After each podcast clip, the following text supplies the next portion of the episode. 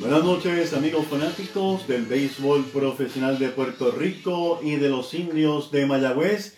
Bienvenidos a Indios de Corazón, mi nombre es Héctor Marrero, programa que se transmite todos los lunes a las 8 de la noche a través de Facebook Live.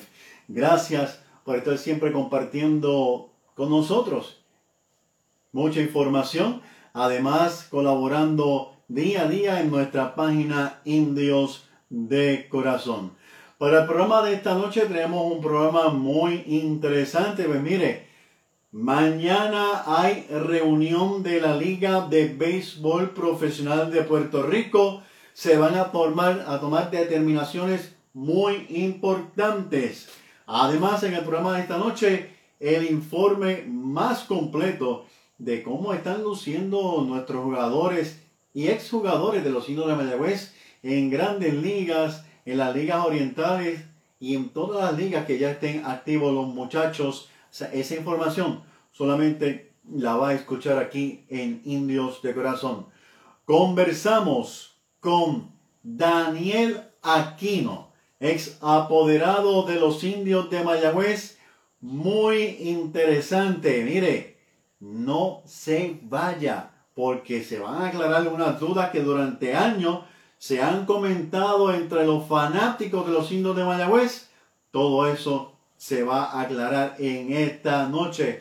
El equipo de Israel para la Mundial tiene a un ex indio de Mayagüez. Además, estaremos hablando del equipo de Puerto Rico. Pues mire, Indios de Corazón ha comenzado con Noel Mártir Alcelay, Sandro Mercado y este que les habla Héctor Marrero. Regresamos en breve. Permítanos ayudarle con su caso legal inmediatamente en el bufete de los licenciados Carlos Acevedo y Feliberto Ramírez. Declaratoria de herederos, notaría, expedientes de dominio, divorcio, affidavit, calle San Lorenzo número 2 al costado de la Basílica en Hormigueros. Para cita 787-849-1788. Consulte su caso legal inmediatamente con el bufete de los licenciados Carlos Acevedo y Feliberto Ramírez. Para esa primera cita o continuar la velada romántica, Seafood. Para pasarla bien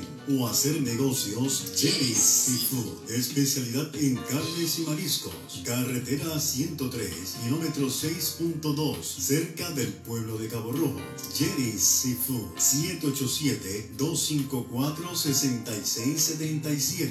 Búsquenos en Facebook y Google Maps. Jerry's Seafood. Equipándote para tu mejor juego. Para baloncesto y voleibol. Para soccer y béisbol. Para natación y todo tipo de ropa deportiva. Mario Cristi, calle Virginia 69 en Mayagüez. 787-265-1855. Y ahora, Sport en San Germán. 939-865-0242. 447 páginas, 5 años de investigación, más de 50 biografías con sus estadísticas, tamaño enciclopedia. Es el libro del historiador de la Liga de Béisbol Profesional de Puerto Rico, Jorge Colón Delgado, Indios de Mayagüez. Disponible al 939-460-7984. La historia como jamás se había contado. En Indios de Corazón conversaremos con nuestro invitado especial.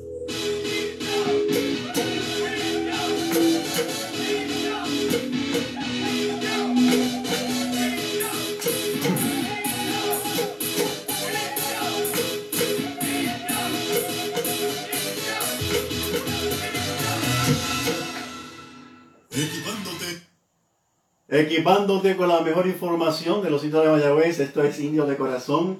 Héctor Marrero te acompaña en esta noche. Y mire, tuvimos una conversación muy, muy interesante con el que fuera apoderado de los indios de Mayagüez. La van a escuchar grabada porque Daniel Aquino tiene compromisos los lunes en la noche. Aún así, gentilmente nos dio opciones para poder conversar con él, para poder grabar la entrevista y aquí la tenemos. Una, entre, una conversación que sé que va a arrojar luz para muchos fanáticos y más cuando existían dudas con el equipo de los indios de Mayagüez. Por otro lado, hay mucha información que don Daniel Aquino compartió con este servidor, la cual no van a escuchar porque he decidido por el valor de la misma, por eh, ser algo que abre un camino de luz sobre comentarios y creencias en el pasado. Esta información que me brindó don Daniel Aquino arroja una luz a la verdad y he decidido pues conservarla para poder escribirla y tenerla en el libro por el cual estoy trabajando, que muchos de ustedes saben que estoy trabajando con un libro de los indios de Mayagüez. Pero Daniel Aquino, eh, estuvimos hablando sobre diferentes puntos eh, muy importantes eh, de los indios de Mayagüez. Ellos los Aquinos, vamos a referirnos a ellos, los Aquinos, quien conversó con nosotros fue Daniel Aquino, hijo, quiero aclarar este punto, pues ellos fueron propietarios de los Leones del Escogido de la República Dominicana, lograron eh, varios campeonatos en el 89-90, 90-91, estuvieron al frente de esta novena desde 1989 hasta el 2004 comienzan a ser apoderados de los indios de Mayagüez desde el 2002, que adquieren la franquicia de manos de Iván Méndez hasta el 2012. Con los indios de Mayagüez, Daniel Aquino Padre logró los campeonatos del 2002-2003 en su debut, 2004-2005, y Daniel Aquino Hijo logró campeonatos con los indios de Mayagüez 2009-2010, 2011-2012, lo que significa que quien comenzó a administrar el equipo de los indios de Mayagüez fue Daniel Aquino padre y no Daniel Aquino hijo, sino que él debutó con los indios, Daniel Aquino hijo, en el 2009-2010 también con un campeonato. Una de las preguntas que yo me hacía es, ¿por qué los Aquino que habían logrado tanto éxito con el equipo de los Leones del Escogido en República Dominicana, se habían interesado en, comprar un equipo en la Liga de Puerto Rico. Y esto es lo primero que le eh, preguntamos y vamos a escuchar lo que nos dijo Daniel Aquino al respecto. ¿Por qué? ¿Qué los motivó a ser propietario de los indios de Mayagüez en la Liga de Puerto Rico? Vamos a escucharlo aquí en Indios de corazón. Sí, Héctor, esa, historia se remonta al año 1972.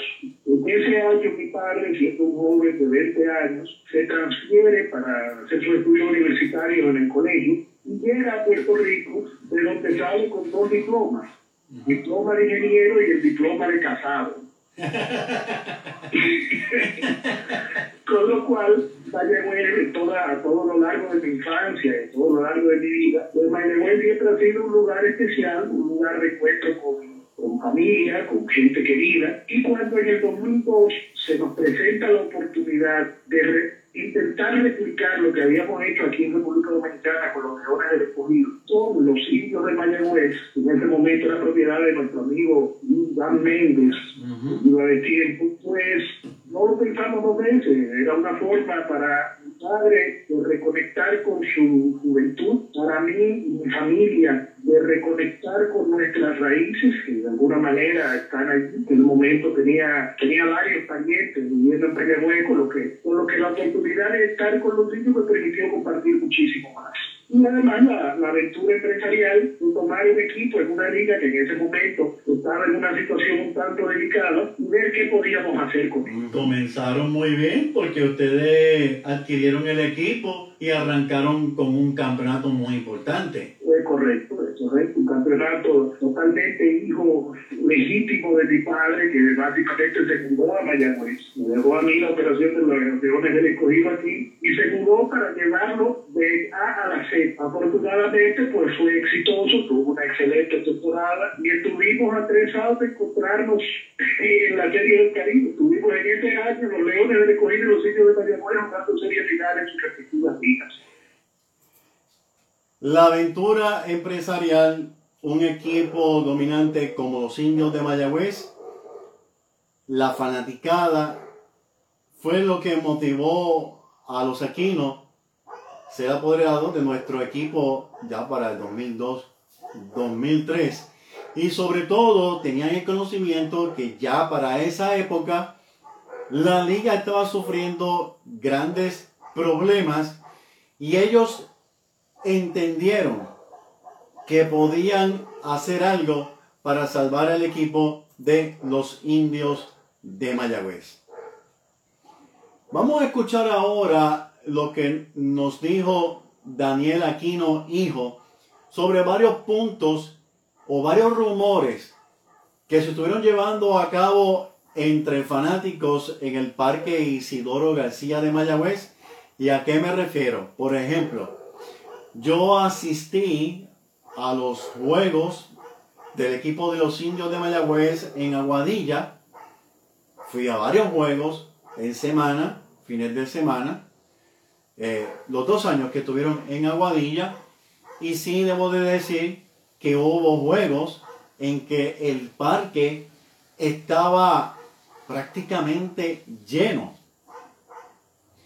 Hubo rumores entre fanáticos de que el equipo de Mayagüez llevó más fanáticos a Aguadilla que a Mayagüez en esa, en esa época. Uno de los puntos que don Daniel Aquino, que no le hicimos la pregunta directamente, pero sí hablando, conversando con nosotros, nos contestó. Otro punto importante era que viajar a Aguadilla, mover el equipo de Aguadilla, todos sabemos que esto ocurrió porque el Isidoro García fue completamente demolido para levantar un nuevo estadio para Mayagüez 2010.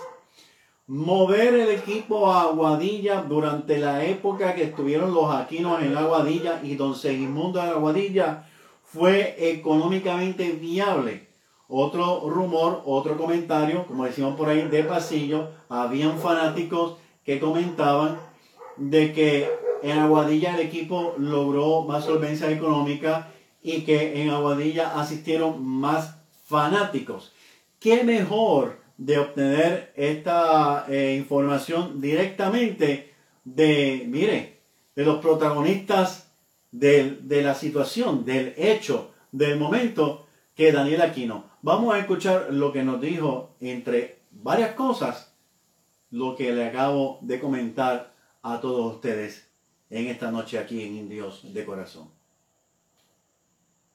me estaba comentando de que su papá administró el equipo eh, durante los campeonatos 2002, 2003, 2004, 2005, pero es usted quien viene entonces a administrar 100% al equipo de Mayagüez precisamente en el campeonato 2009-2010. ¿Qué me podría decir de ese campeonato? Sí, es correcto. En 2009-2010 eh, retomamos el equipo porque había habido una temporada donde habíamos cedido la operación, porque entendíamos que con la demolición del Cholo García y la, y la construcción del nuevo estadio, mudarnos a Guarilla era desde el punto de vista empresarial casi suicida. Aparecieron unos promotores que salvaron el equipo, por llamarlo de alguna manera, tuvieron el coraje de jugar en Aguadilla un primer año, demostraron que nuestro planteamiento era casi profético, pero entonces 2009-2010 no teníamos opción que no fuera a jugar.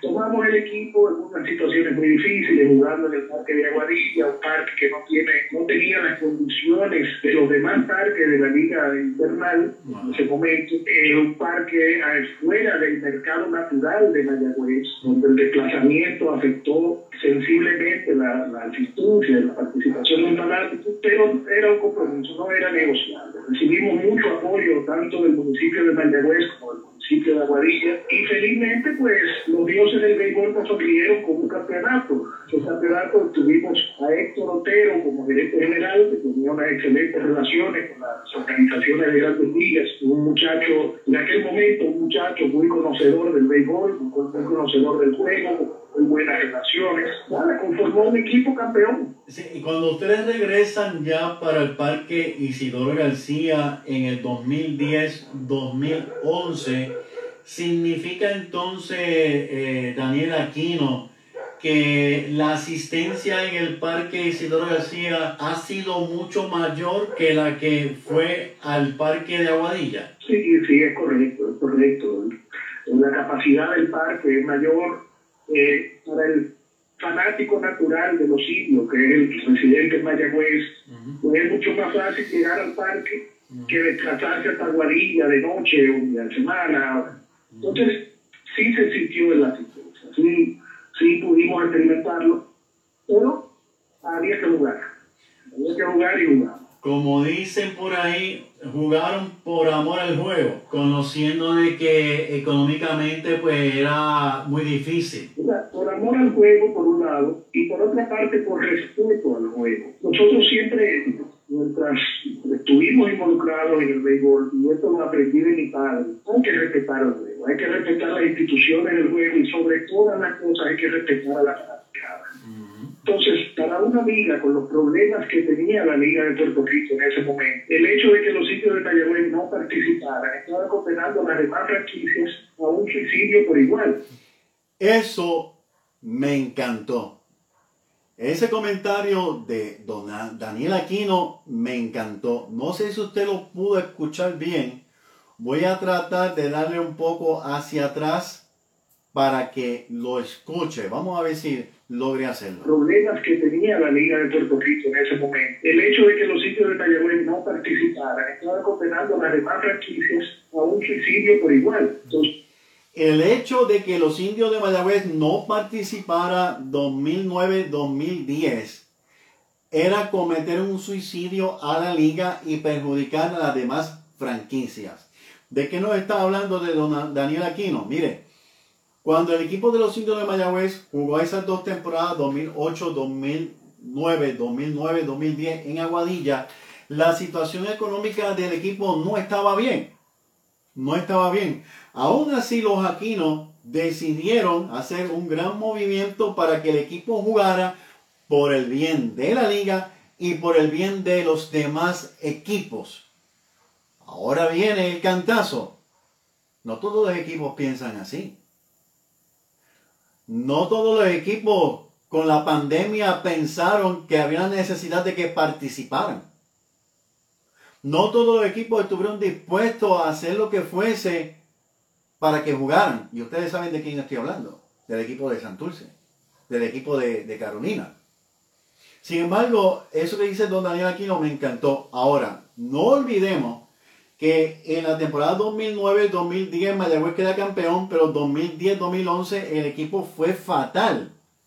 Y ese fue el año que yo siempre le he comentado a los fanáticos, que yo estuve en el parque una vez con mi hijo y comenzamos a contar y contamos exactamente 300 fanáticos en el parque, en un parque de 10.500 personas. Eso mis hijos lo saben muy bien.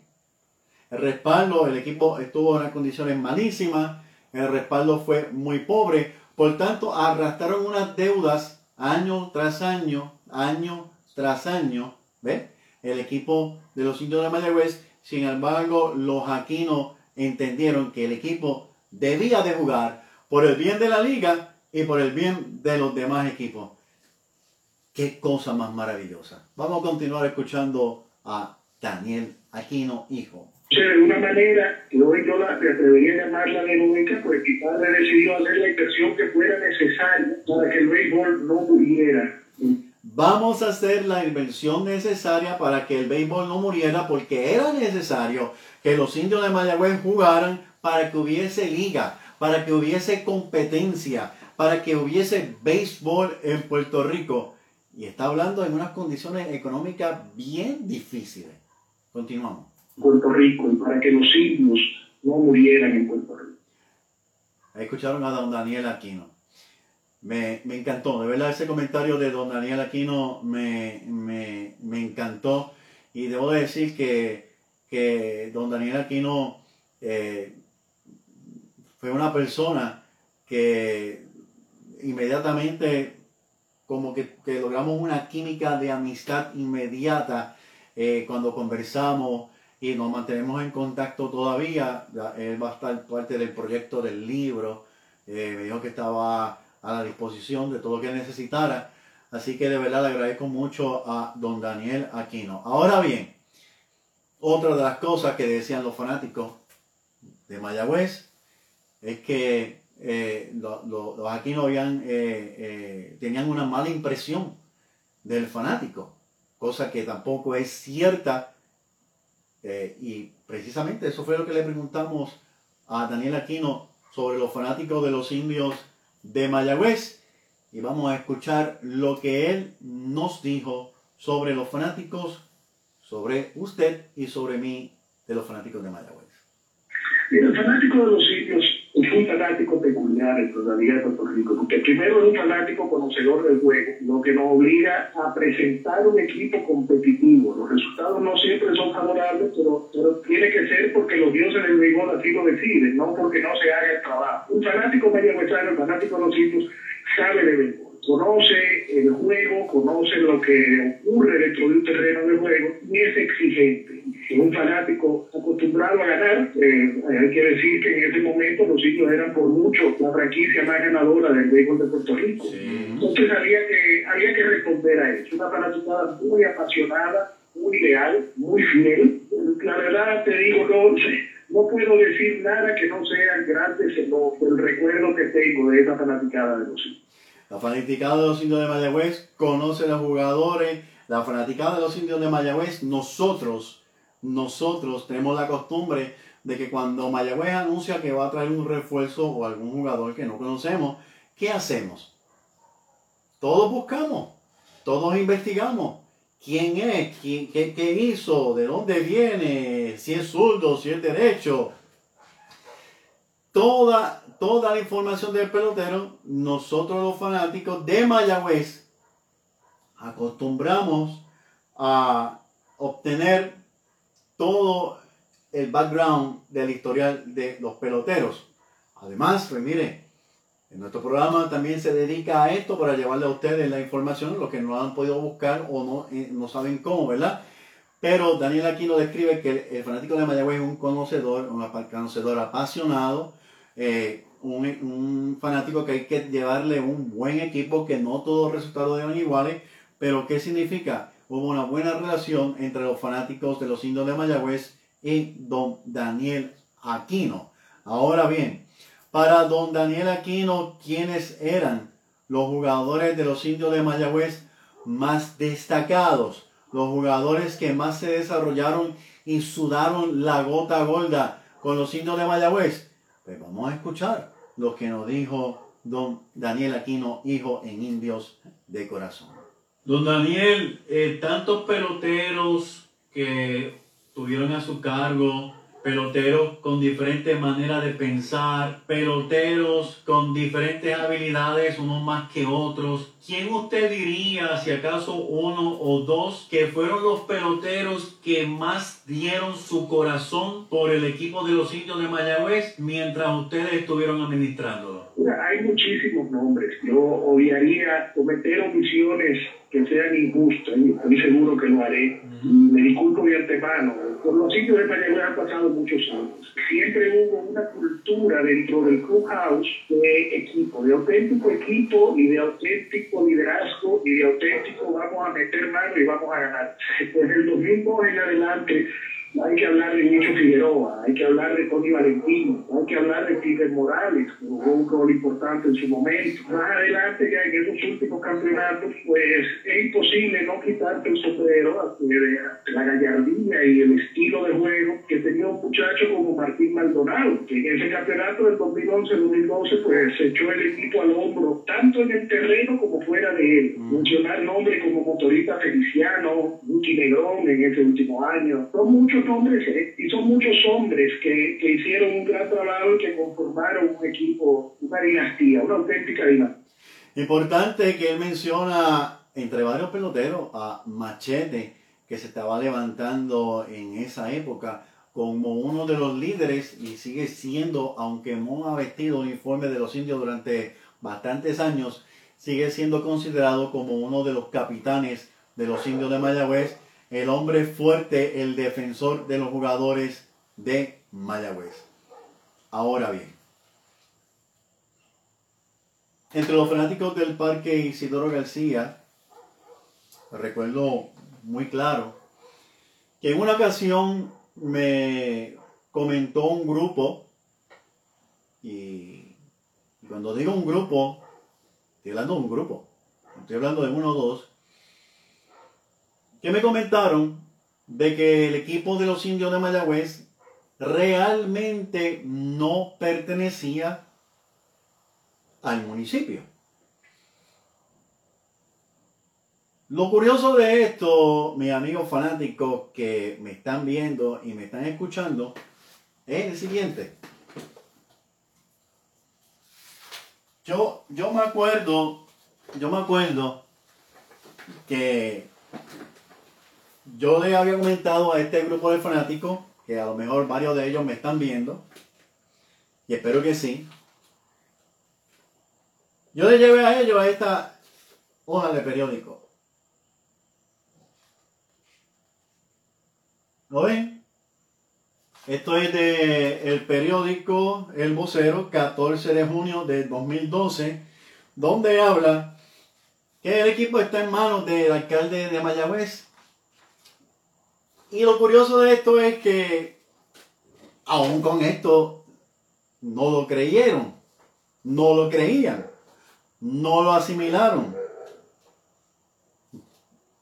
Y es triste que cuando usted presenta una evidencia, aún con la evidencia en la mano,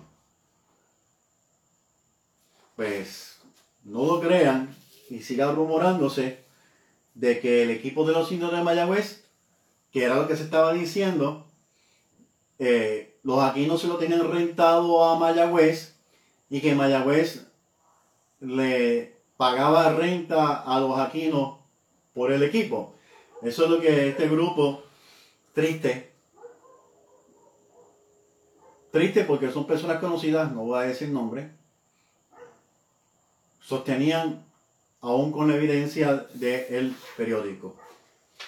Yo no le hice esa pregunta a don Daniel Aquino, yo no le pregunté a él de quién era el equipo, pero él conversando, porque tuvo mucha conversación conmigo, nos responde esta pregunta. El equipo de los indios de Mayagüez pertenece totalmente al municipio. El equipo de los indios de Mayagüez pertenece a la liga, pero lo administra el municipio. Es lo propio y correcto que debo declarar y decir. Todos los equipos pertenecen a la liga. El equipo de Mayagüez lo administra el municipio.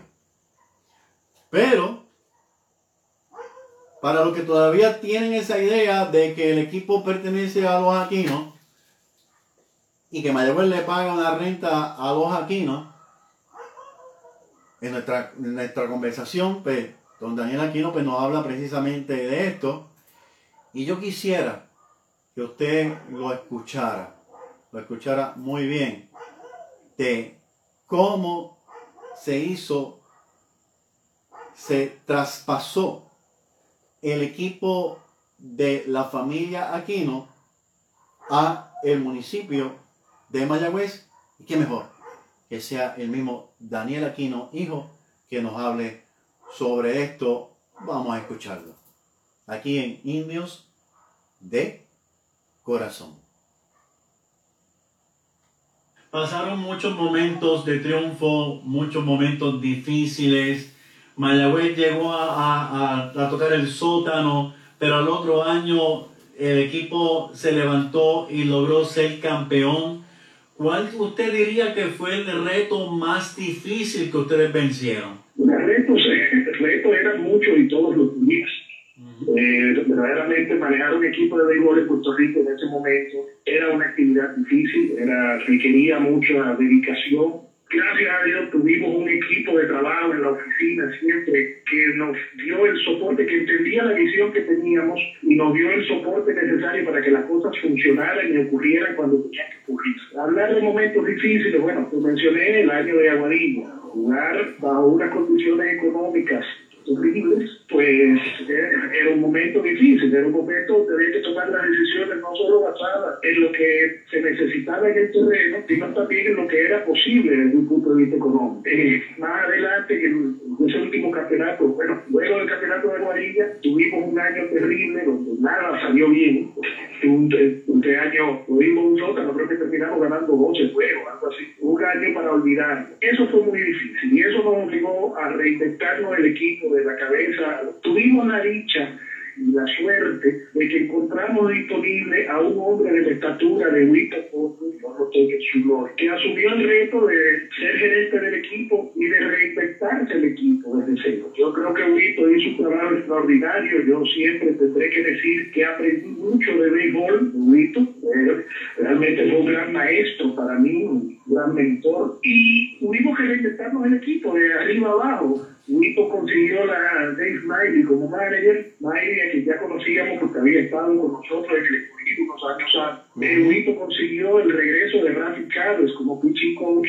Yo creo que no mencionar a Rafi en la historia de los sitios sería una injusticia de marca mayor, toda vez que Rafi es un maestro del de picheo, es un maestro de cómo llevar un picheo. Y si te fijas, un patrón consistente en esos años de los sitios era la calidad de nuestro picheo, aún con pitchers que no necesariamente se esperaba o tenían la proyección para los resultados que lograban.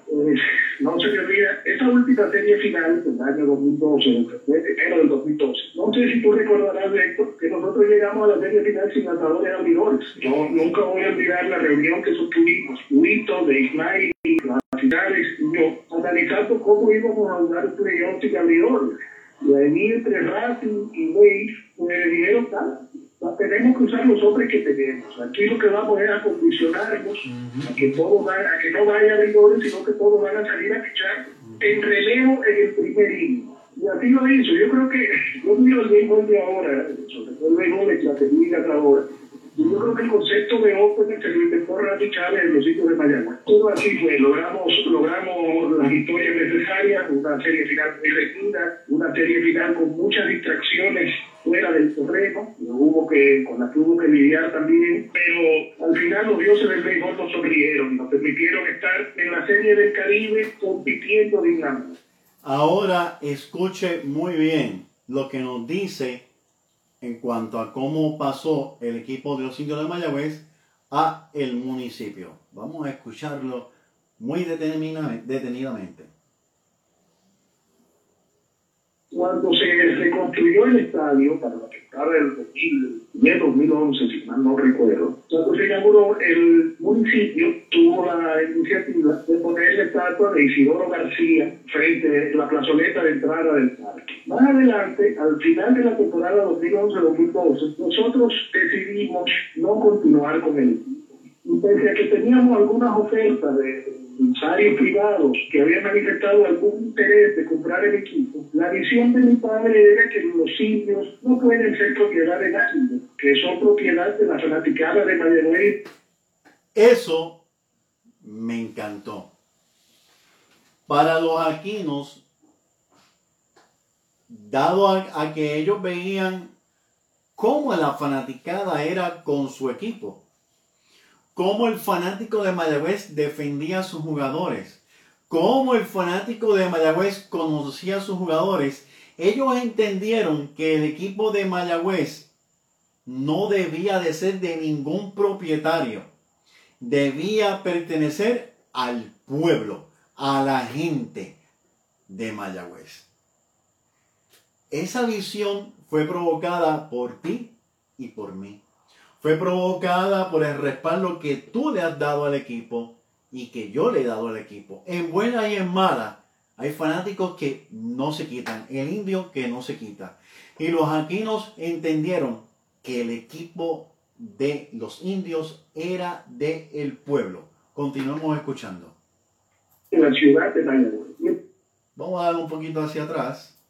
Okay. No pueden ser propiedad de nadie, que son propiedad de la fanaticada de Mayagüez y de la ciudad de Mayagüez. Y entonces, en ese general... Voy a darle un poco más hacia atrás para que podamos escuchar nuevamente ese punto que me encanta esa manera de pensar de los aquinos. No pueden ser propiedad de nadie, que son propiedad de la fanaticada de Mayagüez y de la ciudad de Mayagüez. Y entonces, en ese verano, nosotros hicimos un acuerdo mediante el cual le regalamos la franquicia de los indios de Mayagüez al municipio, con la única condición, la última la única remuneración, si se pudiera, de que esa transición, de que esa propiedad fuera a perpetuidad, de que los sitios no, no pertenecerán nunca más a un empresario privado. ¿Por qué? ¿Qué nos motivaba a eso? El béisbol de Puerto Rico no es ningún secreto que tiene sus particularidades y sus problemas. En ese momento era una liga que enfrentaba problemas económicos imponentes y estábamos seguros de que cualquier empresario, por más entusiasmo que tuviera al momento de comprar los sitios de Mayagüez, no garantizaba su operación por más de tres, cuatro o cinco años cuando las realidades económicas golpean en la cara.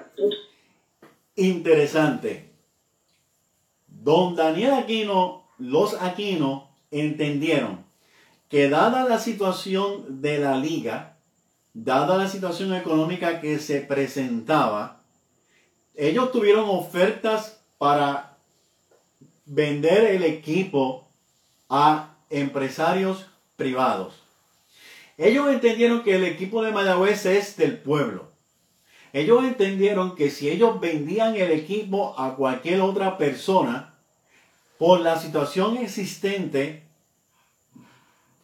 peligraba la permanencia del equipo de los indios de Mayagüez en nuestra ciudad.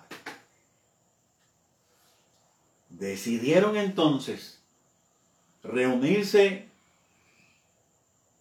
con la administración de Mayagüez y proponerle, te vamos a entregar al equipo porque no se lo vendieron, te vamos a entregar al equipo con la condición de que el equipo permanezca en Mayagüez que el equipo no va a tener ningún otro propietario, sino que va a pertenecer al pueblo de Mayagüez y que la permanencia del equipo sea estable en nuestra ciudad. Algo que hay que aplaudirle a los aquinos porque tuvo opción de vender el equipo, tuvo opción de recuperar dinero. Venía del campeonato 2011-2012 el equipo había resurgido de una temporada pésima. O sea, describo nuevamente, 2009-2010 campeones, 2010-2011 sótano, 2011-2012 campeones. O sea, el equipo se estuvo levantando, el, el equipo tomó un valor, ellos tuvieron unas pérdidas económicas, sin embargo pensaron en nosotros.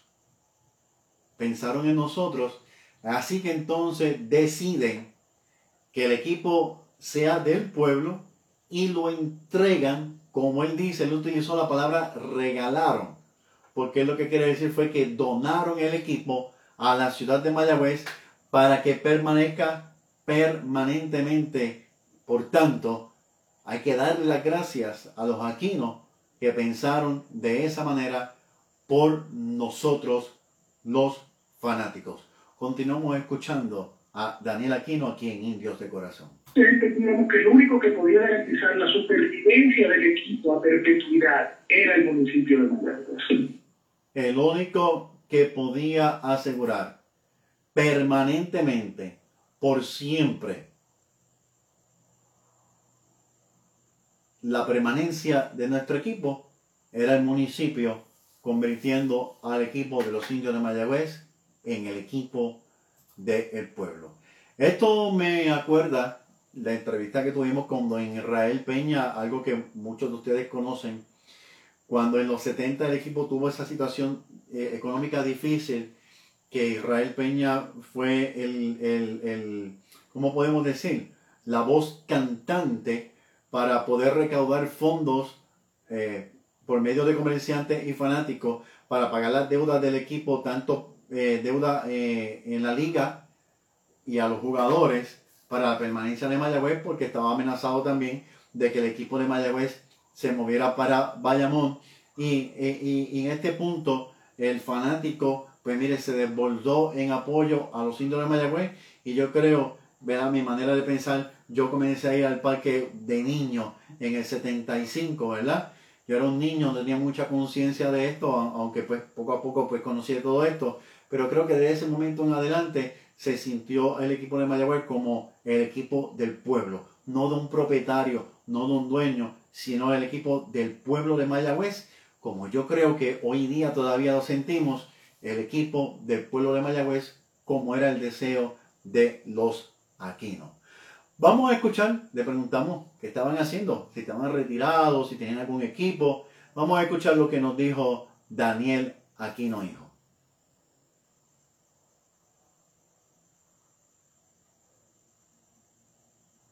¿Actualmente los Aquinos siguen en el béisbol? No, nosotros en el 2004 vendimos nuestra participación en los Leones del Escogido eh, a un empresario dominicano, un empresario local, y por la entrega del equipo al municipio en el 2012, pues dimos concluir a esa etapa, de, una etapa bellísima con recuerdos que me acompañarán siempre. 84, la historia como jamás se había contado. Aquí se me cruzó algo. todavía lo sentimos. El equipo del pueblo de Mayagüez con... Estamos en vivo, se me cruzaron una, audio ahí. Vamos a continuar escuchando a Daniel Aquino. Donde pude hacer grandes amistades que al día de hoy recuerdo con un aprecio extraordinario, pero una etapa ya concluida. Así que los Aquinos ya no están activos en el béisbol, como escucharon. Eh, Así que eh, es interesante eh, cómo esta familia fue bien exitosa eh, en el béisbol, tanto en República Dominicana como en Puerto Rico, sus altos y sus bajos, cuatro campeonatos con Mayagüez, la verdad que están completamente retirados. Ahora, le hicimos una pregunta sumamente importante a Daniel Aquino para finalizar nuestra conversación y yo quisiera que usted escuchara lo que nos respondió Daniel Aquino cuando le preguntamos cómo quería que los fanáticos lo recordaran para siempre. Vamos a escuchar a Daniel Aquino. Una pregunta final para el programa, pero siempre vamos a estar en, comunicación. Para mí es un honor enorme poder conversar con usted. ¿Cómo quiere que los fanáticos le recuerden a ustedes para siempre? Wow, hace una pregunta existencial muy profunda. ¿eh?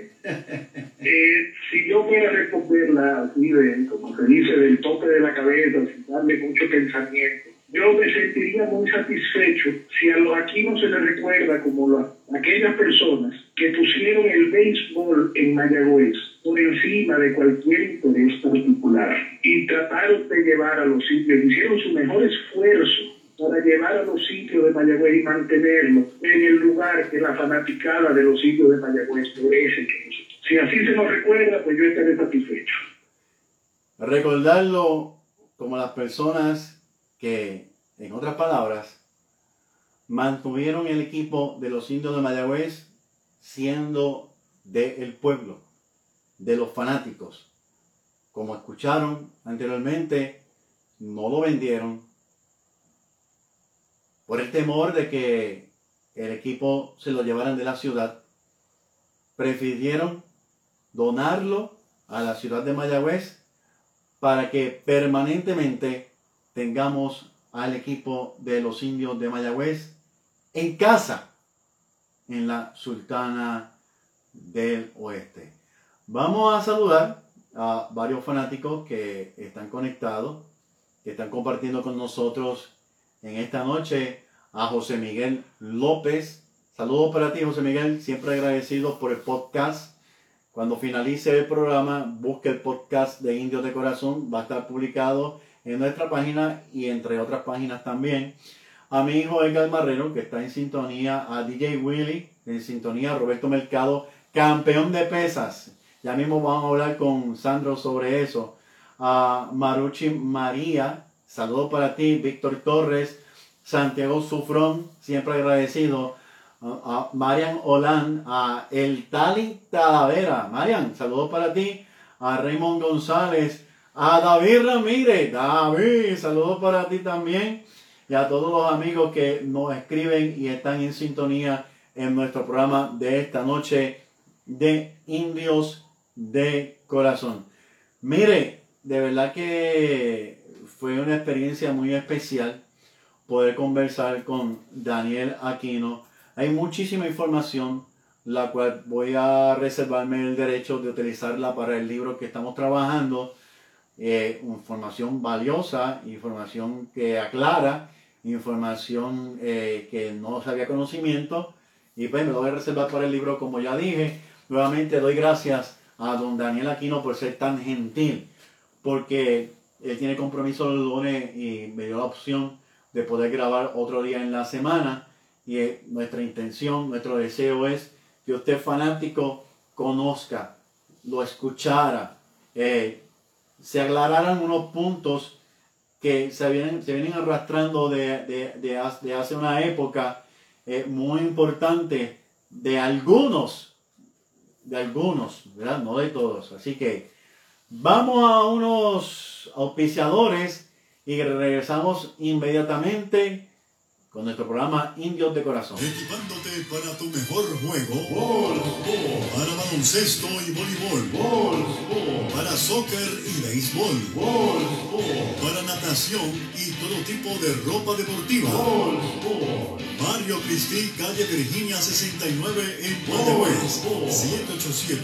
787-265-1855. Y ahora, Sport en San Germán. 939-865-0242. Permítanos ayudarle con su caso legal inmediatamente en el bufete de los licenciados Carlos Acevedo y Feliberto Ramírez. Declaratoria de herederos, notaría, expedientes de dominio, divorcio, affidavit, calle San Lorenzo número 2 al costado de la Basílica en Hormigueros.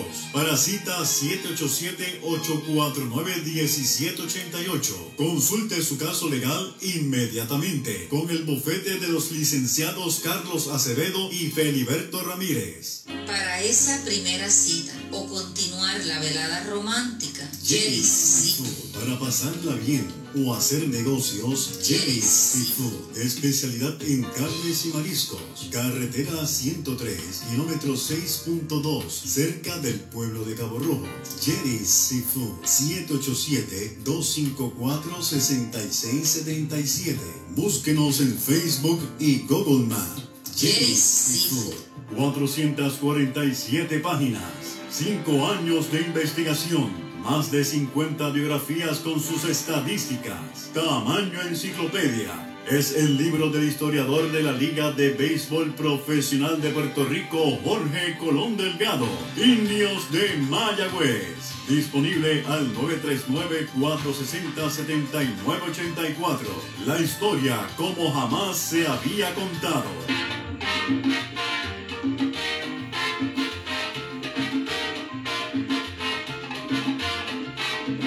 Momentos en la historia de los indios de Mayagüez. Indios campeones de la Puerto Rico Baseball League. Un domingo fui a un juego en París. El público se abraza, otros miles se han tirado al terreno de juego.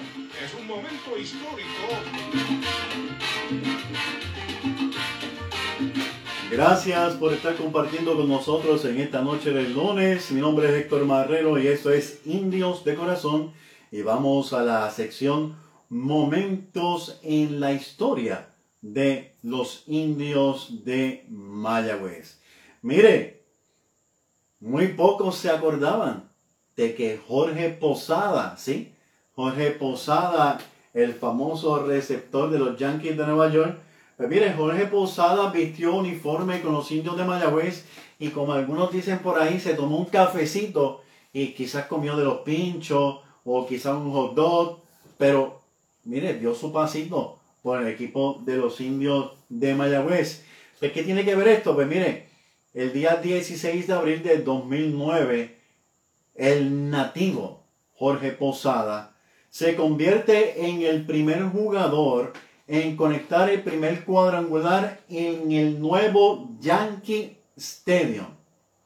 Jorge Posada jugó con los indios de Mayagüez en la temporada 92-93, en su segunda temporada en nuestro béisbol invernal, luego de haber jugado con los Vaqueros de Bayamón.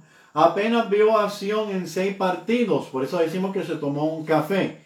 17 turnos, anotó tres carreras, conectó limpiamente en cuatro ocasiones. De estos, uno fue, uno fue un doble, un triple, triple, impulsó una carrera, finalizó con promedio de 2.35. El dato curioso es que cuando eh, eh, se construyó el viejo Yankee Stadium en el 1923, el que llamaron el parque de Babe Ruth, fue precisamente Babe Ruth quien conectó este cuadrangular, el primer cuadrangular, y según la información dice cuando le entrevistaron, y cito, me siento orgulloso de haber conectado el primer jonrón en este parque, o sea, en el parque viejo, el primer Yankee Stadium. Y solo Dios sabe quién dará el último. Pues mire, el último también lo dio un receptor puertorriqueño, José Molina, ¿sí? El hermano de Ben y de Yadiel Molina. Pues Ben Molina, interesante por demás, en el nuevo Yankee Stadium, el primer cuadrangular lo dio Jorge Posada y en el viejo Yankee Stadium, el último cuadrangular lo dio José Molina. Interesante de verdad la historia. Un día como el 19 de abril, un día como hoy, nace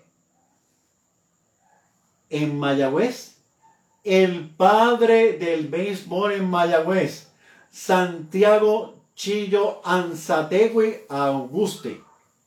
Ese es el padre del béisbol en Mayagüez, por si usted no tenía el conocimiento. Dato que también ampliamos en el libro que estamos trabajando. Eh, el hombre nació en Mayagüez y en el 1902 comenzó a enseñar a jugar béisbol en Mayagüez en la Plaza Colón. Lo interesante es que en el 1903 comienza el primer equipo organizado de Mayagüez que se llamó New York. En el 1903 en este equipo pues, estuvo militando también Anzategüe. Interesante es más aún la situación de que cuando el equipo de New York desaparece, se forma el equipo de Pop Hartford en el 1905 y el padre del béisbol de Mayagüez también va a jugar con el equipo de Pop Hartford o el equipo Pope, bien dicho, porque Pop Hartford era el vehículo de Santiago Panzardi, uno de los primeros vehículos que él trajo a la isla. ¿Qué pasó con el Chillo Anzategui? Pues mire, él murió joven, murió muy joven, pero los datos históricos, los periódicos antiguos muestran esto que le hemos eh, compartido a ustedes en esta sección de momentos en la historia de los indios de Mayagüez. Mire, vamos inmediatamente a comunicarnos con nada más y nada menos que el gran Noel Mártir Alceray, inmediatamente para hablar de cómo están luciendo nuestros jugadores en la grandes ligas. Así que vamos a noticias de los indios de Mayagüez.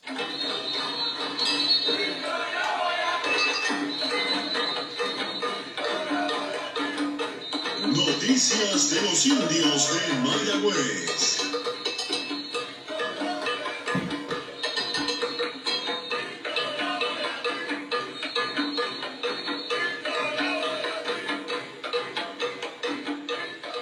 ¿Cómo están luciendo nuestros jugadores en Grandes Ligas?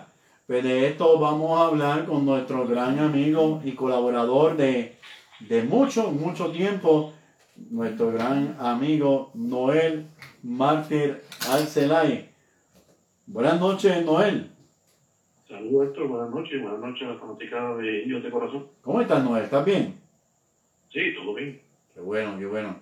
Bueno, Noel, hay unas noticias bien interesantes de lo que está ocurriendo con nuestros jugadores allá en las ligas mayores. ¿Qué te parece si comenzamos hablando en estos momentos de los jugadores de posición y vamos a arrancar con, con, eh, con Josh Palacios? ¿Qué ha ocurrido con él? Sí, primero que nada quería felicitarte, ¿verdad? Por la excelente entrevista de, de, ¿verdad? de los relacionada con los, con los latinos, ¿verdad? Los antiguos dueños del equipo. Gracias. Eh, mucha, mucha interés, ¿verdad? Mucha información muy interesante, ¿verdad? Y algunas ya las sabíamos, otras no las recordábamos o no, o no teníamos claro, ¿verdad? Como la situación, ¿verdad? De, de lo de la lo, lo, último que comentaste, ¿verdad? Eh, sobre lo del equipo, de quién pertenece el equipo, que muchas muchas dudas que ha creado esa información. Ajá. Excelente, la, excelente la, la entrevista. Gracias, Noel, gracias, gracias. Viniendo de ti, de verdad que bien agradecido, muy agradecido por esas palabras.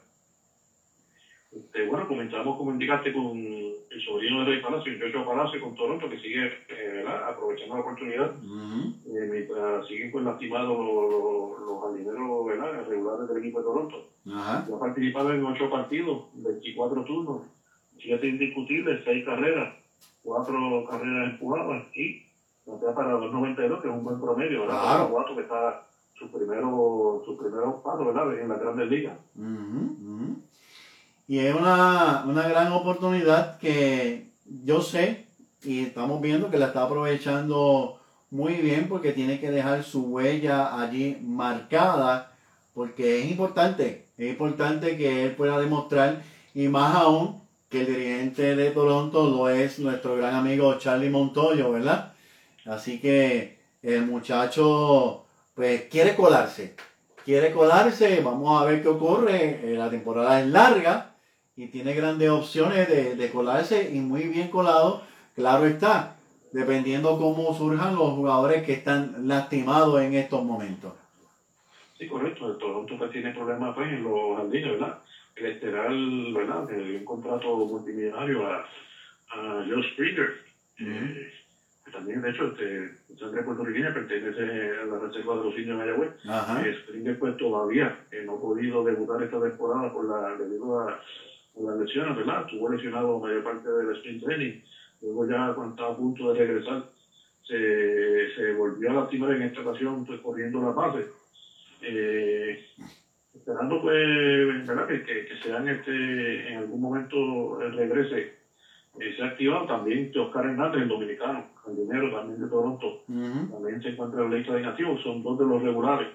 Así que veremos a ver qué pasa. En ese equipo de Toronto también un jardinero, eh, Jonathan Davis, que lo recordamos, jugó por el fin de sí, sí. algunas temporadas, sí. eh, también es parte de, de, ese equipo y se encuentra pues ahí junto a, a, a, Josh, a Joshua Palacios. Uh -huh al cubano Luis Uriel y a Randall Grisham, son los jardineros en este momento del equipo de Toronto. Cuando regresen esos dos, eh, que te indiqué que está lesionado, que el dominicano Oscar y George Springer, veremos a ver qué movimiento hace el equipo. Uh -huh. eh, si, si van a estar bajando a, a Jonathan Davis, van a estar bajando a Palacio, o, o, o ambos, podría ser ambos también, ¿verdad? Porque ya son los jugadores de menos experiencia, eh, ya tanto Uriel como Grisham son más veteranos.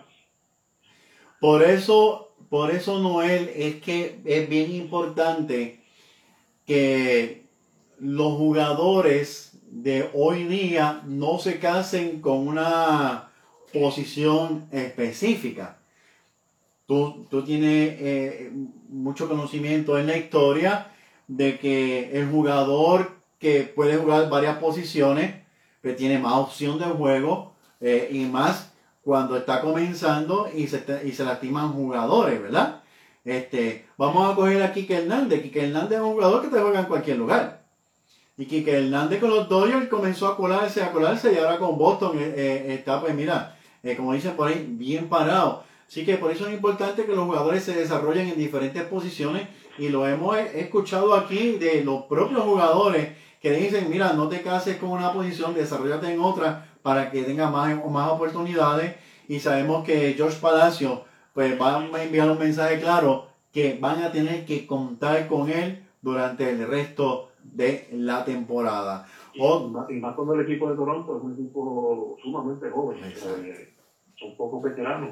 Eh, el más veterano fue Andes, como dije, fue Grishuk. Y, y, o sea, y la mayoría del, del, del, uno de los de Toronto son, además de los, de los, de los hijos de, de mi Guerrero, Vigio y. Ajá. Eh, son, son jugadores que tienen, tienen mucho, mucho futuro ese equipo de Toronto, Sí. muchos ju- juveniles que están comenzando su carrera. Y Joshua Paso pues quiere ser parte de ese grupo también. Claro. Si logra mantenerse. Y la ventaja también es como tú estás diciendo, Noel, un equipo joven, ¿verdad? Un equipo joven, unos jugadores que pueden mantenerse con el equipo bastante tiempo, desarrollarse con el equipo bastante tiempo. Y podemos hablar de unos Astros de Houston que también tuvieron un equipo joven que lograron desarrollar, ¿verdad? Este, en su debido tiempo. Pero también eh, eh, eh, Charlie Montoyo, pues definitivamente es uno de los mejores dirigentes y lo ha demostrado y sabe cómo desarrollar a estos muchachos. Otro más, otro mayagüezano, indio dos veces, que sigue dando la cara allá, es Eddie Rosario. ¿Qué te parece? ¿Cómo ha surgido Eddie Rosario en los últimos partidos? Pues poco a poco ha ido pues, mejorando su, ¿verdad? su participación. Ujú. Eh, ¿verdad? Recordamos que tuvo un sprint training malísimo, por decir eh, fatal. Eh, y ha ido pues, poco a poco, ya por lo menos la temporada eh, ya ha subido ¿verdad? también su promedio eh, ya, ya anda por los 2.45, Ujú. incluyendo pues, dos cuadrangulares en lo que va de temporada. Ajá. 15 partidos, 53 turnos al bate, Ujú. tres indiscutibles, dos dobles y un triple, además de los dos cuadrangulares que te indiqué. Así que se ha ido, ha ido mejorando y debe seguir mejorando. Eh, eh, Eric Rosario, en situación con el equipo de. Ujú. Eh, y pues se encuentra, como siempre, pues, eh, eh, bien acompañado ahí en la receptoría con, con el Bebo Pérez, que también este, sigue haciendo su trabajo, aunque pues, ha bajado un poco el promedio. Eh, y Bebo ya en 11 partidos, 31 turnos, tiene 6 hits, tiene Ujú. 3 cuadrangulares, 8 carreras empujadas, 1.94 el promedio de Bebo, quien había comenzado pues, bien la temporada, se ha aguantado en los dos últimos días. Pero pues, eh, siguen haciendo el trabajo con el equipo, el equipo de Cleveland. Yo creo, y me corrige Noel, pero yo creo que es la primera vez que Bebo Pérez arranca con tanto cuadrangular. Lleva tres. Él tuvo un año, él tuvo un año ¿verdad? espectacular hace no temporadas atrás, no recuerdo. Sí, pero, pero, pero, pero estoy hablando en, en el arranque. En el arranque, porque sí recordamos que tuvo una temporada espectacular con el bate, ¿verdad? Para la posición. Pero eh, eh, Entonces, eh, ha arrancado con tres cuadrangulares, yo, yo creo, ¿verdad? Me corrige, pero creo que, que es la primera vez que tiene tres cuadrangulares en apenas cuántos partidos van. Este. eh, bueno, él ha participado en 11, en 11 partidos, ujú, eh, pero recordemos, te voy a decir la temporada rapidito, en el, en el año, en el 2019, fue que conectó 24 cuadrangulares, ujú, 119 partidos, que es la ma- mayor cantidad de juegos que ha- participado. en, la- en- en una temporada. Eh, fue un año, pues, deportivamente, pues, bueno, aunque Sí. el promedio fue 2.39, pero en cuanto a cuadrangulares, pues fue 24 cuadrangulares, Sí. cantidad, pues, eh, Que conectar 20, que conectar 20 cuadrangulares en grandes ligas es algo grande. Correcto. Luego, pues, el, el problema de Leo siempre ha sido, pues, no, no ha sido consistente en cuanto al promedio. Su promedio, pues, siempre ha rondado cerca de los 200. Ajá. Eh, aún así, pues, esta temporada fue 2.39, que ha sido su mejor temporada en la ujú. Grandes Ligas, ¿verdad? Este, donde, donde ha tenido más, más participación en 119 partidos. Luego de eso, ha tenido pues, la pasada temporada fue una temporada corta, apenas en 32. Ujú. Y anteriormente, pues, siempre como segundo receptor, era 60, 70 juegos la- su participación mayormente. Sí, sí, eso es así. Bueno, la noticia ya sonó, la extensión de contrato para el machete, Martín. Maldonado. Y esta semana no ha sido pues muy positiva para Machete, ¿verdad? Eh, eh, y para el equipo de Houston en general, eh, han tenido pues la situación, ¿verdad? Por esta situación del COVID, Sí. donde varios jugadores pues se vieron afectados. Y uno de los que fue cole- colocado en la lista de inactivos eh, fue el Machete, Sí. eh, junto con varios estelares como, los- como el tuve, Breckman. O sea que la situación de Houston pues tiene todavía, y todavía se encuentran eh, desde el miércoles pasado, que ya prácticamente van casi por una semana Ujú. eh, fuera de acción por, por esa razón, así que eh, si esa es la razón, ¿verdad?, de que esté pues, pasando por, por la situación del COVID, machete, esperamos que tenga pronta recuperación, Ujú. eh, de ser esa la razón, ¿verdad?, que fue la que dio el equipo, que, que había pues una situación de COVID, eh, como están pasando otros equipos también, está pasando, eh, está pasando con el equipo de, de, de, de Minnesota también, eh, o sea que hay varios equipos afectados eh, en este momento por, por el COVID, pero muchos han seguido pues, participando, colocaron los jugadores inmediatamente fuera por la lista de inactivos Ujú. y, y pues han seguido pues, participando. La extensión del contrato de Machete, ¿tienes conocimiento de cuánto es el monto económico que el equipo de Houston va a estar otorgándole al Machete? Eh, pues estamos verificando por aquí, te digo rapidito. Eh, Y, y en lo que tú buscas, en lo que tú buscas, eh, eh, nos llama también la, la atención el hecho de que se dio a conocer los nombres de estos peloteros que están eh, padeciendo del COVID, de los Astros de Houston, claro está, como dijiste, mencionaste otro de los equipos que no se saben eh, todos los jugadores. Eh, eh, es interesante, ahora bien, volvemos y recalcamos por lo que ocurrió en Puerto Rico, porque sé que rapidito viene la comparación de Grandes Ligas y Puerto Rico. En Puerto Rico hay una ley, hay una ley que protege a la persona privadamente de sus situaciones de salud, la ley IPA. Ahora, si la persona quiere divulgarlo, si la persona autoriza que se dé a conocer es otra cosa. No sé, no sé si esa ley IPA eh, existe en los Estados Unidos, pero sí existe en Puerto Rico y quiero traer el comentario por lo que dije al principio, por las comparaciones. Ah, aquí en Puerto Rico nos dijeron los nombres, bla, bla, bla, bla, bla, bla. Y es precisamente por esa, por esa, esa, esa es la razón. Desconocemos si Unidos es, es- es una ley federal y esa ley aplica a los Estados Unidos. El problema es que allí los propios jugadores, los, los propios equipos, eh, porque está pasando con el equipo de, de Minnesota, Minnesota indicó que hay dos jugadores eh, fuera por COVID.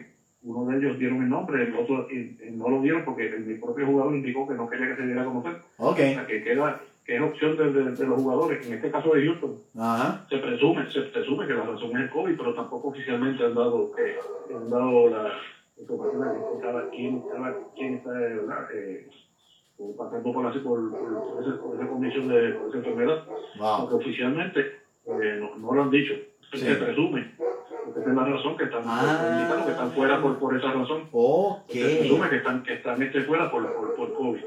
Y al Ok. indicarse que el problema era, era que había un problema de COVID, pues se presume que entonces ese grupo de jugadores pues, puede ser los que estén este, ¿verdad? Este, Oh. contagiados. Ok, ahora sí entendí. Ahora sí entendí muy bien. Gracias, Noel. De verdad, gracias por aclararme y aclararnos a todos nosotros. O sea, no, no lo han dicho oficialmente, pero se presume por la situación que hay. Por eso, por, por eso indicamos que hace un momento que si, si era esa, esa era la situación, ¿verdad? Que está dando Martín, que esta Ajá, recuperación, ajá. que oficialmente pues, el equipo no, no se ha expresado sobre eso, pero pues, esos son los rumores y lo, lo que está ocurriendo, ¿verdad? Por, la- por la información que lo, que lo que el propio equipo pues, ha indicado. En Sí. cuanto al, en cuanto al contrato, eh, Martín pues, firmó un contrato por un año, o sea, por, la temporada 2022, Ujú. con opción del 2023, o sea que es un contrato con, con un año seguro y una y opción al segundo año, que será el 2023. Ujú. Eh, eh, la cantidad de dinero pues no se, no se ha tratado todavía. No se ha dicho. Ok. Esa, esa es la eh, verdad, pero eh, una vez el equipo pues indique ¿verdad? Que sea oficial, esta es la, la, la información este pues van a entonces están eh, asegurando ¿verdad? el equipo de permanencia de dos, dos receptores veteranos como Machete Maldonado y Jason Castro en la próxima temporada. Ujú, En la pasada temporada Jason Castro firmó un contrato de dos años, incluyendo este el primero y el 2022 será el segundo. Sí. Así que tendrían eh, eh, asegurados ambos, ambos receptores para la próxima temporada. Ok, pues mira, vamos a pasar a José Berríos. Sabemos que tuvo una salida un tanto eh, difícil. Este, ¿Qué me hablas de, de José Berríos? antes, de ir a ver Río, tenemos para terminar con los pateadores, me quedan, quedan dos. Eh, el Río esta Bien, semana pues, tampoco la tuvo toda consigo. Se me olvidó el río. Sigue bateando 1.54, Ajá. 12 partidos, 26 turnos, 4 hits, Ujú. un cuadrangular, una carrera empujada. Esta semana apenas tuvo un par de juegos como bateador emergente Ujú, eh, y, no, y no conectó, ¿verdad? Este, indiscutible. Y el otro muchacho, Luis Campuzano Bracero, el muchacho, ¿verdad? De madre del pueblo de Baja, también este, aprovechando la oportunidad, ¿verdad? No, que regresa al sector titular que está lastimado con el equipo de los padres de San Diego, Ujú. en siete partidos. Eh, tiene tres indiscutibles en 26 turnos, una carrera empujada, 1.15 su promedio, pues debería pues, mejorar un poquito. Eh, entonces vamos a pasar a lo, ¿verdad? los lanzadores Sí. eh, Río, como indicaste, pues el equipo de Minnesota está pasando también una situación pues, por lo de COVID, llevan tres días consecutivos que no han podido eh, entrar ¿verdad? Al, al, al terreno de juego. Eh, eso pues ha, ha trastocado pues, la, la posición de, de, de, Río Sí. en cuanto a, la rotación. Esta pasada semana lanzó el miércoles la semana pasada, el miércoles 14, Ujú. y pues, tuvo su peor juego hasta el momento, ¿verdad? Eh, donde ca- cargó con la derrota eh, contra el equipo de Boston, Ujú. dando cuatro y tercio, conectaron apenas cuatro indiscutibles, cuatro carreras y cinco ponches. Cargó con la derrota, su primera de la temporada. Y se mantiene entonces su actuación eh, en dos victorias, una derrota, 16 entradas lanzadas, 9 hits, 6 carreras eh, permitidas y 25 ponches en, en- de esos 16 entradas. Sigue siendo una cantidad impresionante de ponches. Wow, sí, definitivamente. 25 ponches en 16 entradas. Sí, Eso, impresionante esa cantidad de ponches. Sí, está, a pesar de todo, este Berrío está luciendo bien, está luciendo bien, de verdad que sí. Otro que tuvo... Eh, ah, 338 su efectividad, que subió un poco ¿verdad? con esta derrota de, de, de esta semana, de la pasada semana. Todavía no sabemos qué día va a estar lanzando. Eh, si mañana puede Minnesota regresar al terreno, van a estar jugando un doble juego. Eh, pero aún no ha señalado eh, quiénes serán los dos lanzadores de ese doble juego. Eh, así que tenemos pendiente a ver cuándo, pero debe ser pronto ya, entre mañana y el miércoles debe estar lanzando nuevamente José Berrío para no perder su, su ritmo ¿verdad? de la temporada. ajá. Otro que obtuvo una victoria lo fue Jorge, Jorge López. y su mejor juego hasta el momento, ¿verdad? Había tenido dos malas salidas. Eh, lanzó el pasado viernes cinco entradas completas, convirtió apenas dos indiscutibles, dos carreras y ocho ponches en la victoria contra el equipo de Texas. Qué bien. Y mejora su marca en la temporada, una victoria, dos derrotas. La efectividad sigue siendo un poquito alta, 8.56, 36. Eh, eh, en tres partidos, debo decir, dos entradas y dos tercios, 13, eh, 13 eh, carreras eh, y 17 ponches. Que tampoco se queda, que tampoco se queda atrás. 17 entradas, 13, eh, perdón, 17 Tre- ponches. en tres 13 entradas y dos entradas y 17 pon- 13.2 eh, y 17 ponches, eh, por lo menos ahí eh, eh, eh, eh, se ve. Un poco más de uno por, por entrada. Claro, claro. Así que, que va mejorando Jorge, Jorge López. Y Alex Claudio, ¿qué ha pasado con, con Alex Claudio? La Veo, está igual, ¿verdad? Tuvo dos, entradas en, en lanzó de forma impecable, ¿verdad? No, no le hicieron, no permitió libertades. Desde el pasado, el día martes 13, una entrada contra el equipo Kansas City. Y el día 16, que fue el viernes, también lanzó una entrada en, en blanco contra el equipo de Minnesota. Y la temporada lleva ya cinco partidos lanzados, cuatro y tercio, seis hits, dos carreras, tres ponches y su efectividad en 4.15 se mantiene la de Alex Claudio, va mejorando un poco, ¿verdad? Efectividad. Claro, claro. Alex Claudio, muy querido aquí en Mayagüez. ¿Qué otro jugador se nos queda por ahí en la lista, Noel?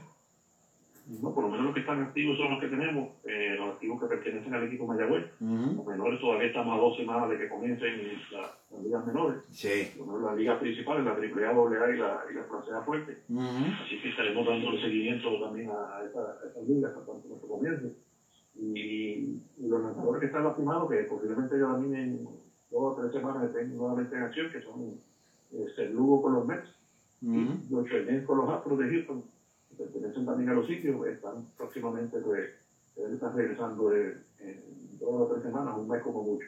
Eso hace. Pues Noel, pues te agradezco mucho. ¿Algo más que quieras añadir? Bueno, eh, por el momento pues seguimos pendientes a los muchachos de los y será hasta la próxima semana en Indios de Corazón. Pues Noel, muchas gracias y buenas noches. Gracias a todos por la oportunidad siempre y buenas noches a todos. No, gracias a ti. Muchas gracias a ti. Bien, amigos fanáticos de los indios de Mayagüez, esa era Noel Martínez Arcelay, trayéndonos el informe de cómo están luciendo nuestros muchachos, ¿verdad? En las grandes ligas. Y como él bien pues manifestó, pues mire, vamos a seguir muy de cerca cómo, cómo se van desarrollando nuestros muchachos también en las ligas menores que están próximas a comenzar. Pues mire, hablando de la Liga de Puerto Rico, se ha programado para mañana, martes 20 de abril, una reunión donde se tienen que tomar varias decisiones ante los rumores, los rumores de la posibilidad de que el equipo RA12 no participe. Y miren, son rumores. ¿Por qué son rumores? Porque aunque han dicho que Roberto Lomar y están estudiando eh, si es viable, si no es viable, y están estudiando todo esto, hasta que no den la noticia definitiva, es un rumor, ¿verdad? Por lo menos esa es mi apreciación. Es un rumor porque todavía no es oficial. Pero mañana ellos deben de dar a conocer si RA12 va a participar en nuestra liga. Por otro lado, el equipo de Aguadilla sigue confrontando sus situaciones, sigue confrontando sus problemas. Todavía el Parque de Aguadilla no está en condiciones. Todavía hasta hace par de días atrás no había una comunicación del alcalde con Roldán. Hasta hace par de días atrás no sé si esa comunicación existió, ¿verdad? Si acaso fue así, pues, y Sandro lo sabe, pues me puede aclarar sobre esto. Pero mañana es un día definitivo que se debe saber si Santurce regresa, si Carolina regresa, si Caguas continúa, si Manatí continúa, si Mayagüez continúa, si RA12 continúa y Aguadilla continúa. Si es así, tendríamos siete equipos para esta temporada. Vamos a ver qué sucede en el día de mañana. Vamos a estar requete mega pendientes sobre estas la situación, ¿verdad? Que depende grandemente qué va a ocurrir en nuestra liga. Buenas noches, Sandro. Buenas noches, Héctor, y buenas noches a todos los amigos de Indios de Corazón. Bueno, Sandro, antes de hablar de pelota, felicidades para ti para Roberto, para tu mamá, a quien quiero mucho, por ese triunfo en Texas, en las competencias de levantamiento de pesas. Tú me vas a aclarar, porque de pesas yo no sé nada. Yo estuve con, tu hermano cuando éramos chamaquitos allá en gimnasio, pero bueno, ni, ni quiero hablar de eso. Ya eso pasó. Y pasó y pasó.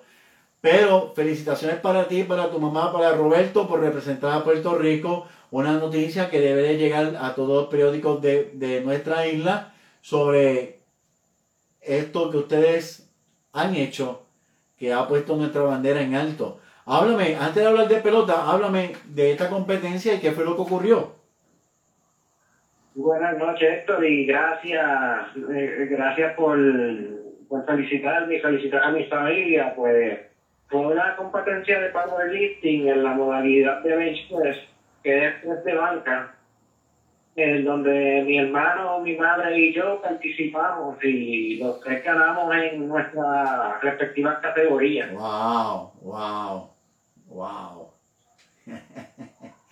¿Había algún otro latino? ¿Había algún puertorriqueño en esa competencia? Por lo, por lo menos latinos, habían en la parte femenina, habían este eh, de descendencia mexicana, pero latinos es porque ser nacidos éramos los únicos. Okay. okay. Incluso también este solamente habían también poco de raza negra, ya que el powerlifting Es un deporte que como tal es predominantemente de personas blancas, bien raro uno ve un negro latino. Realmente depende de personas blancas que predominan ese deporte. Y ustedes se ganaron los tres el primer lugar. Eso es así. Wow. Eh, mi hermano compitió en la categoría 215, eh, yo en la 1.98 y mi madre en la 1.48 Wow, tremendo, de verdad que nos sentimos muy contentos, muy orgullosos de ustedes, más aún cuando los conocemos hace muchos años, de que hayan tenido este triunfo, este logro personal, logro para Puerto Rico, y más aún Roberto, que estaba quitado. No le digan a Roberto, pero cuando Roberto vino acá a ser bad boy, tenía una pelota de panza.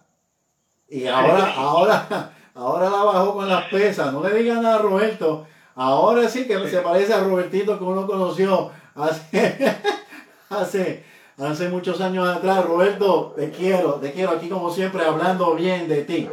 Que, se pone las camisas small para verse más fuerte. Pero de verdad que fuera de relajo, nos sentimos muy orgullosos de ustedes y nuevamente los felicito. Así que si alguna vez lo invitan de nuevo a Bad y no va a pasar lo que pasó aquella vez, que él iba corriendo a buscar el bate y cuando miraba para atrás la gente miraba caminando. Ay, bueno, vamos a hablar de pelota ahora, este Sandro, y de verdad que nos sentimos muy orgullosos de, de estos logros tan importantes. Sigue Jerry Sanz allá dando, dando que hablar, hablando un poco de él. Eso es así, Jerry San continúa con el bate caliente allá en la MPI, en la Liga Central. Ajá. Eh, eh, tiene en estos momentos cinco cuadrangulares, empalado tercero en la liga. Y 16 carreras remolcadas, que también se encuentra tercero en la liga, solamente dos del primer lugar que tiene 18. Ajá. Y está bateando 306 de promedio. Que es bueno. Eso es así, está entre los primeros lugares también en promedio, está actualmente octavo. Y tiene muy buenos números. Y, y lo interesante es que tiene 19 hits y de esos 19 hits, 16 carreras remolcadas. Buenísimo. Que ha sido un bateador del clutch, ha sido un bateador de oportuno. Eso es así, y gracias a ello eh, su equipo, los Jacintas, están en primer lugar en la Liga Central con récord de 15 y 4. Wow, wow, wow. Qué bueno, qué bueno, nos alegra mucho de que Jeremy Sainz está teniendo una buena temporada. Otro que vistió de indio, ¿verdad?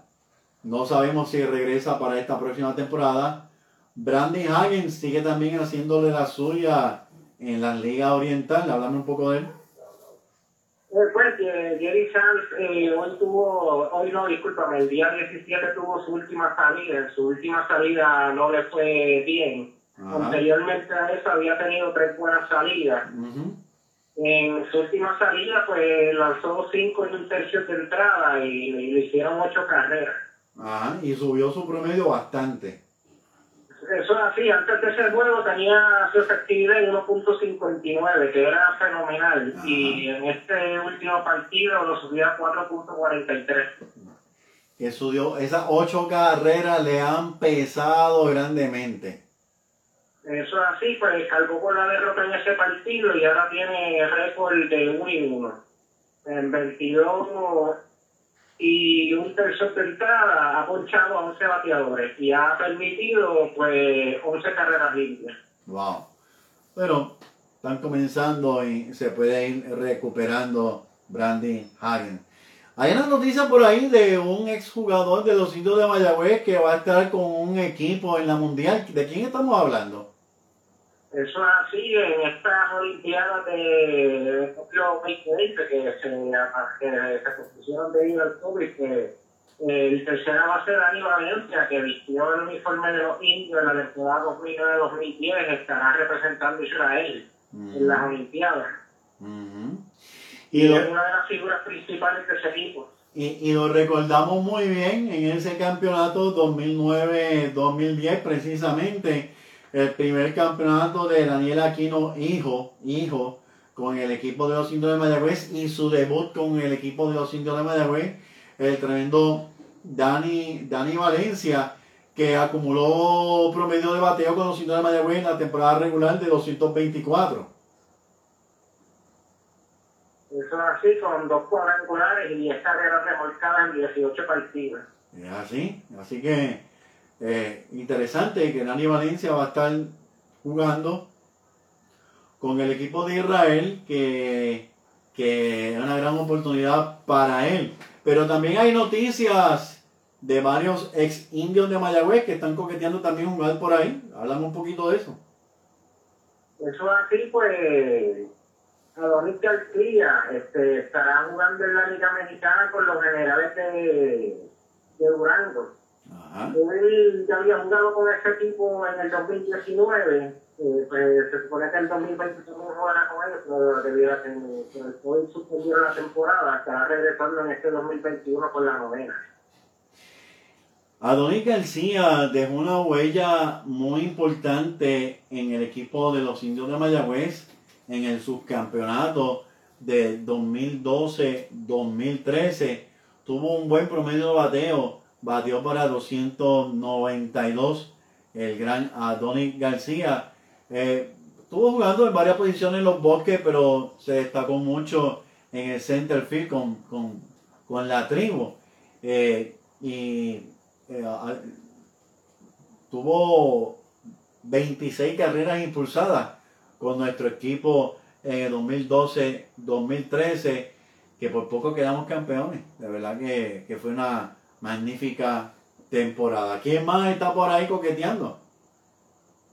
Bueno, por el momento este no, no ha habido noticias oficiales, ha habido varios rumores de algunos equipos que pudieran estar en la Liga Mexicana, pero al momento nada oficial. Ajá.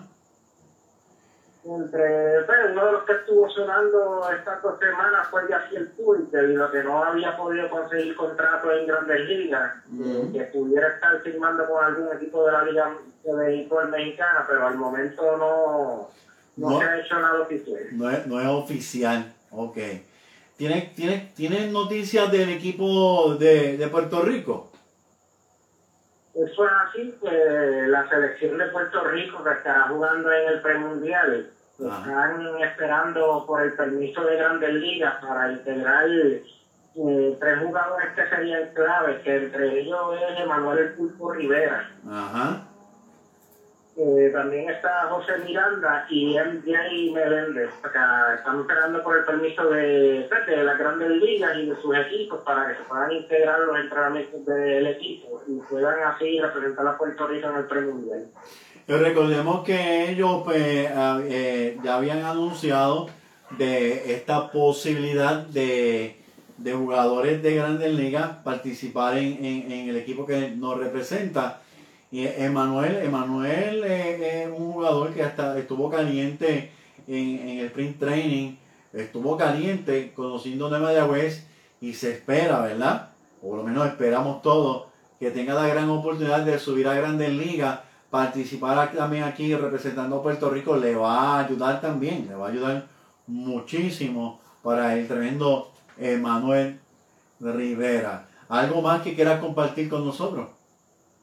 Eh, Eso es así, Pulpo pues, estuvo coqueteando que se quedara con el roster de grandes ligas, que tomó la liga ahí en el sprint training, pero al fin lo bajaron y esperamos, yo entiendo y también esperamos todos que esta temporada pueda subir al circo grande.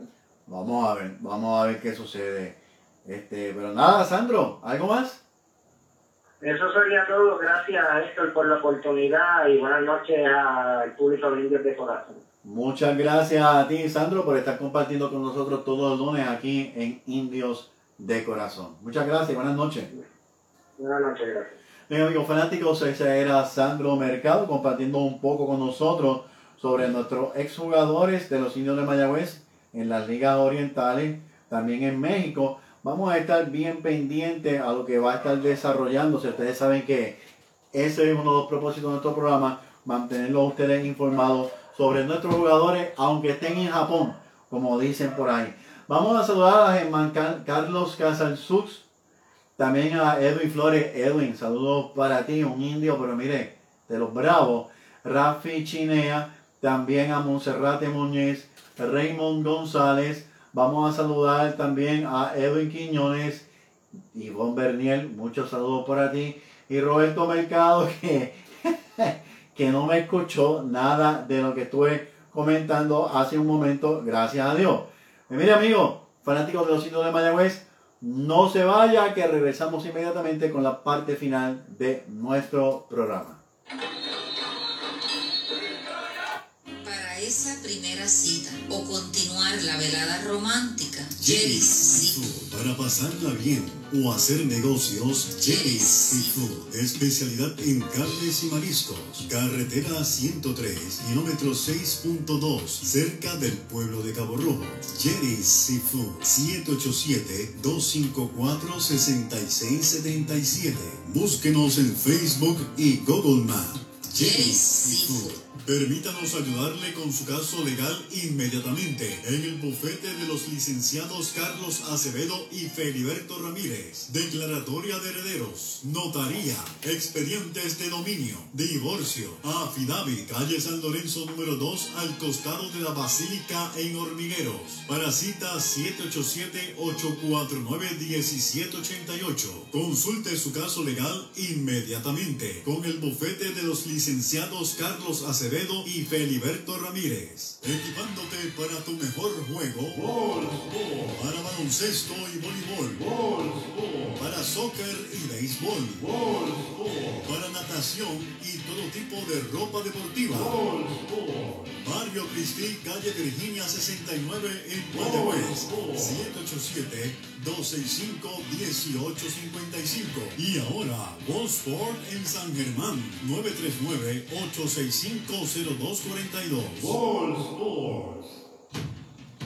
Bien amigos fanáticos de los indios de Mayagüez, vamos a hacer un pequeño resumen de lo que conversamos con don Daniel Aquino Hijo sobre nuestra novena, puntos aclarados muy muy importantes. Bien, el equipo de los indios de Mayagüez, los Aquinos, lo cedieron al municipio. Por tanto, el municipio es dueño administrador de los indios. Sin embargo, todos los equipos pertenecen a la Liga de Béisbol Profesional Roberto Clemente. Por tanto, el municipio de Mayagüez es el administrador de nuestra novena.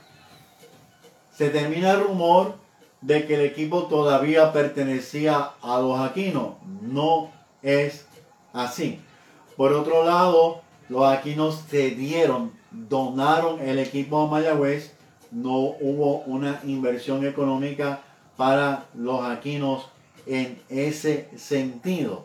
Algo sumamente importante, los Aquinos decidieron que en vez de aceptar las ofertas económicas, lo que le ofrecían por el equipo, ya que habían varios interesados para comprar el equipo, ellos entendieron que el equipo era del pueblo, de usted, amigos fanáticos, de nosotros, los fanáticos, y ellos entendieron que la única manera de que el equipo permaneciera en Mayagüez con la situación económica que estaba presente y aún está presente, era pues entonces cederle, donarle el equipo de los indios de Mayagüez. Así se acercaron al municipio de Mayagüez, hicieron este, este trámite.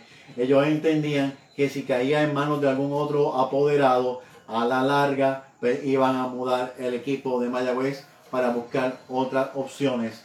Así que el equipo de Mayagüez pertenece al pueblo de Mayagüez.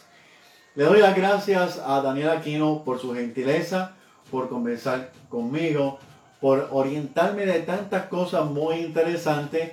De verdad que fue una conversación que me ilustró y me hizo crecer. También a Noel Martí Arcelay, por siempre estar con nosotros colaborando.